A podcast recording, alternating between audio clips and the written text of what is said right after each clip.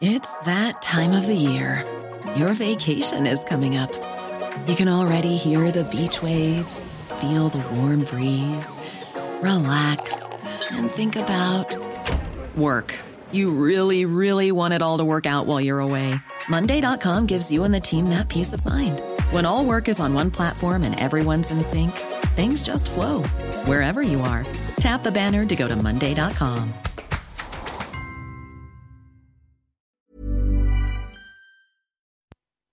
Bonjour à toutes et à tous, bienvenue dans ce Morning Mood du mercredi 3 mars, il est 6h du matin, chacun sa route, chacun son chemin. Euh, on a l'impression que chacun fait un peu ce qu'il a envie finalement sur les indices notamment. Alors hier on a des marchés européens qui étaient très très poussifs vers le haut. Donc ça c'est positif. Euh, Le CAC a terminé à plus 0,3, qui a d'ailleurs terminé juste au-dessus des 5800 points qui était le haut du petit range dans lequel il évolue depuis quand même maintenant quelques semaines. Euh, fin de semaine dernière, il était plus fort que ses homologues.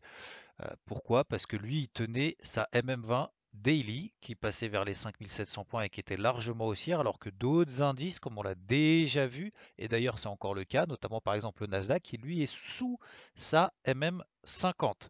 Pour info, la MM50 sur le CAC, elle passe autour des 5006. Actuellement, le CAC est au-dessus des 5008.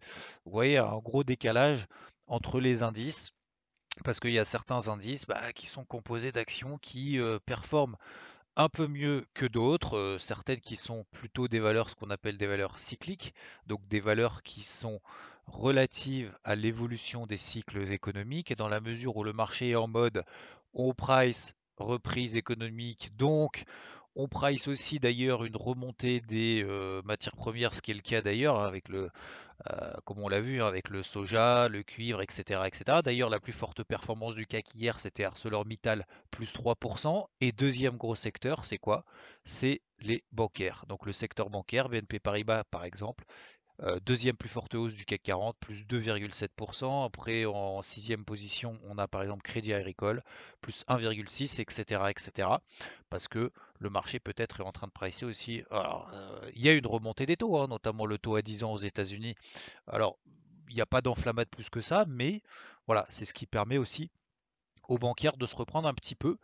Donc on voit par exemple sur BNP Paribas, voilà, alors il c'est pas vif, hein, il n'y a pas de gros flux acheteurs, il n'y a pas de vive impulsion, ça se fait progressivement au fur et à mesure des jours, au fur et à mesure des semaines. Donc, donc voilà, on est dans des, dans des petites phases comme ça haussières et à l'inverse, bah, les technos ça plaît pas. Donc le Nasdaq par exemple est toujours sous pression, encore une fois sous sa MM50 daily, mais c'est pas forcément ce qui est le plus important. Ce qui est le plus important sur le Nasdaq, c'est les 13 300 points. 13 300 points, c'est la grosse zone que je cherche à vendre depuis la semaine dernière, donc depuis lundi dernier, parce que c'est une zone qui a tenu une fois, deux fois, trois fois, quasiment 6-7 fois. Et là actuellement on est à 13 150 points. Donc on voit qu'on est toujours sous pression sur ces indices-là, même d'ailleurs sur les indices américains globalement. Hein, euh, si on regarde l'indice Dow Jones, le haut du petit range dans lequel on évoluait, on a tenté de sortir par le haut la semaine dernière, puis après par le bas en fin de semaine dernière. Le haut du petit range, c'est 31 euh, 650. On est encore nettement en dessous. Euh, là actuellement, au moment où je suis en train de vous parler, on est à 31 500 points. Donc on est quand même encore un petit peu en dessous. Et à chaque fois qu'on tape cette zone-là, bah, finalement ça, retombe un petit peu. Alors pas, pas de manière violente, mais ça retombe un petit peu. Ce qui me gênait aussi, Hier, c'était surtout les, fameuses planètes alignées, entre guillemets, ce que j'appelle un peu la, corrélation entre les actifs. Ce qui m'enquiquinait un petit peu, c'est que le dollar continue à monter, alors que les indices montaient aussi en même temps, ce qui est somme toute par... Euh, alors, ça arrive, hein, bien évidemment, hein, il n'y a pas toujours une... C'est pas une corrélation inverse entre le dollar et ce qui se passe sur les indices américains, mais ça me gêne toujours un petit peu. Donc euh, hier, du coup, qu'est-ce qu'on a eu? Bah finalement, le dollar qui était en train de progresser, progresser, finalement 10-11 heures, il s'est dit bon, allez, c'est bon, euh, je pars un petit peu euh, finalement n'importe comment, je retrace tout. Et ce qui s'est passé, c'est qu'il y a eu un, je vais pas dire un retournement, bah, en tout cas en intraday, oui, il y a eu un gros retournement baissier en intraday sur le dollar, gros retournement baissier. Alors, on est toujours dans une tendance baissière de fond depuis le mois de mars dernier, hein, donc de l'année dernière. tant qu'on est sous les 11 750 points sur le dollar index. Mais voilà, donc il y a eu cette impulsion haussière de fin de semaine dernière liée à cette réaction baissière sur les indices. Et là, ça semble un petit peu plus logique que les indices finalement aient la capacité et la volonté plutôt de, progresser. Et d'un autre côté, bah, on a plutôt une phase de repli sur le dollar. En tout cas, c'est en train de se calmer. Donc ça semble un petit peu plus logique. L'argent, donc on a cherché à le payer euh, sur les 26 dollars. 26 dollars, bah, on a une belle réaction de l'argent qui surperforme l'or, encore une fois. Euh, l'argent qui a réagi sur cette zone support très très bien identifiée, notamment en données H4 sur les 26 dollars, qui a donné un premier objectif sur les 26,90 quasiment. C'était le premier objectif, c'était tout simplement les plus hauts à peu près de, depuis donc euh, cette semaine, hein, les plus hauts de la semaine. Voilà, là on, est, on entame une petite phase de consolidation. Donc là je replace une alerte calmement sur les 26,85. Si cette petite phase de latérisation aux données H1 se poursuit dans le sens de la tendance précédente, eh ben, ça permettrait de relancer la dynamique. Voilà. Euh, l'or, je l'oublie un petit peu, c'est toujours en forte pression baissière. Tant qu'on est sous les 1750, 1766 dollars, c'est toujours avec une pression baissière importante.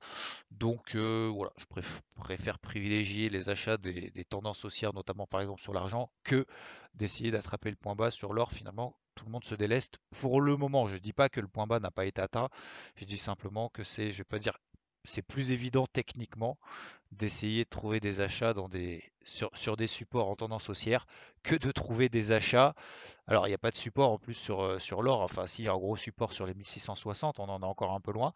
Mais c'est plus évident que d'essayer de chercher le point bas dans une tendance baissière, euh, donc finalement d'attraper un couteau qui tombe.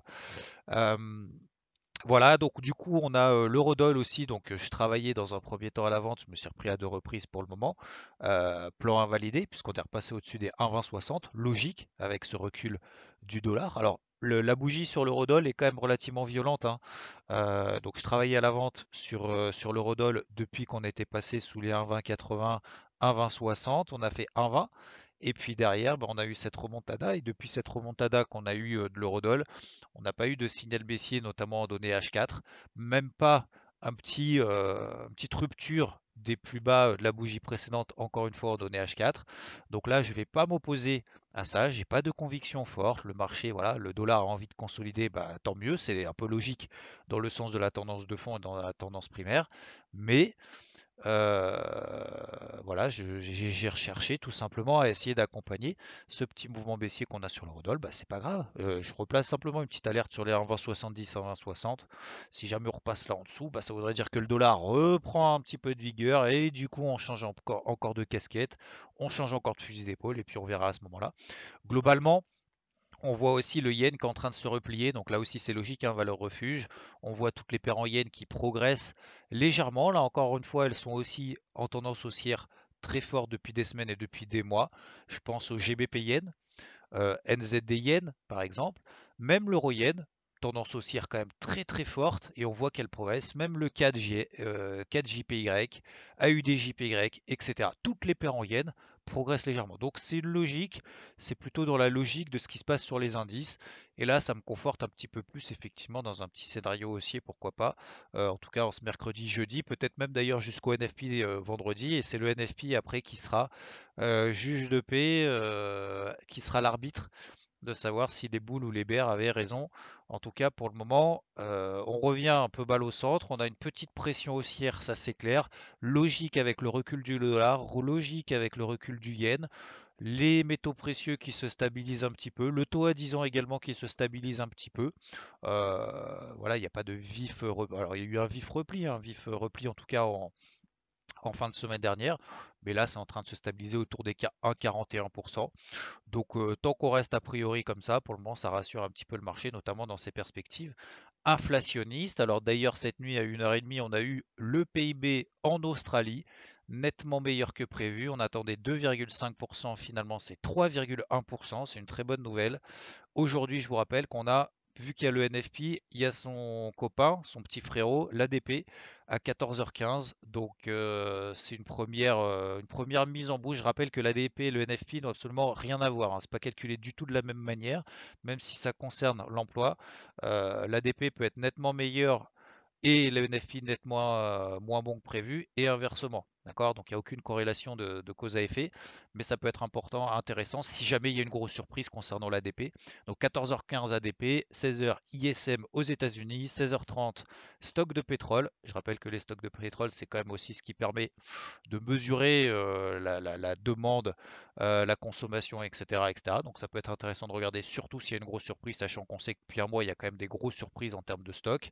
Euh, et puis voilà, et je vous souhaite une très belle journée. Je vous dis à plus tard. Ciao, ciao. Want flexibility? Take yoga. Want flexibility with your health insurance? Check out United Healthcare Insurance Plans. Underwritten by Golden Rule Insurance Company, they offer flexible, budget friendly medical, dental, and vision coverage that may be right for you. More at uh1.com.